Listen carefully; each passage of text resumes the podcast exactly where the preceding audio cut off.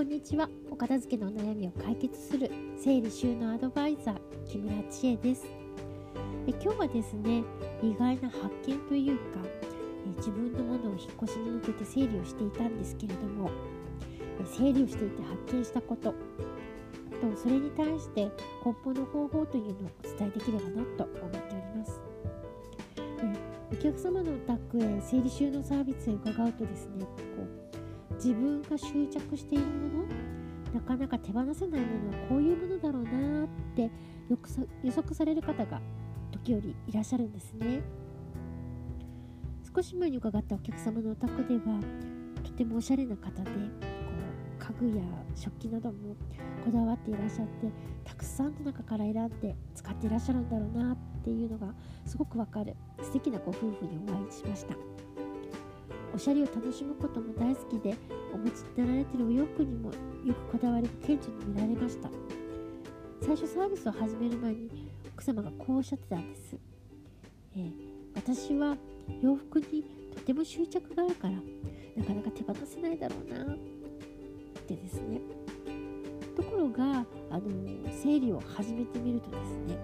思ってもなかったものが手放せなかったんですね。何だと思います？それは薬なんです。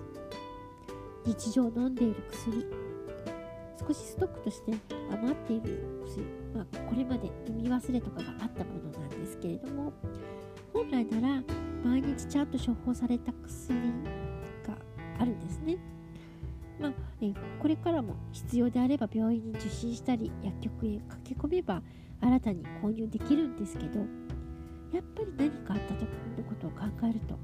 どうしても手放せないということが実際にありました。まあお気持ちはわからなくないですよね、えー、自分の気に入ってるものとか手放せないなと思ってたものよりももっと身近に感じるものだったり不安的要素を安堵させてくれるものが手放せないっていうのがあるのは誰しもあることだと思います。そんな中で私も引っ越しの準備に対して整理をしていたんですけれどもえ私自身もすごい意外なものが手放せないんだなと発見しました、まあ、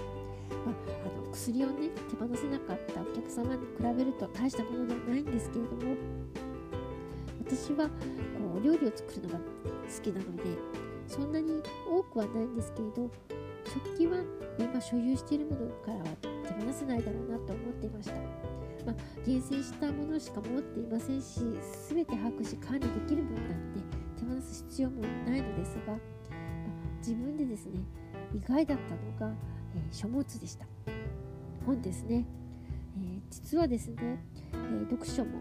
何か文章を書いて伝えるということも決して得意な方ではないんですよね。えー、やでもそれでもやっぱり知識を蓄えるという意味では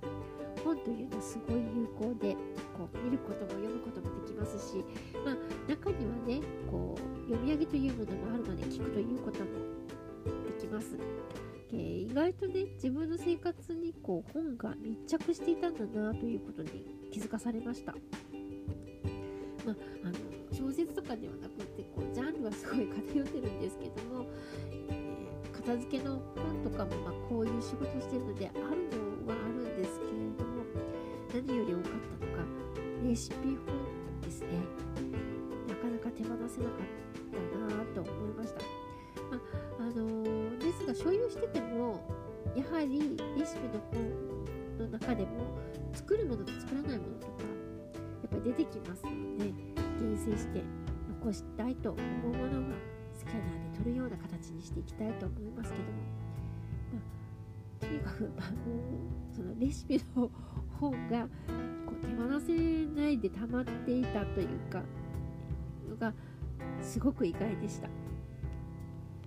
まあ、以前ですね大整理をしたのでそれから以降はほとんど形のあるものに投資するというよりは形のないものに無形のものに投資することが多かったのでまさかそんなに手放さなきゃいけないものが、まあ、そうはないだろうなと思ってたんですけども意外や意外で方がたくさんあるということが分かったんですね。まあ、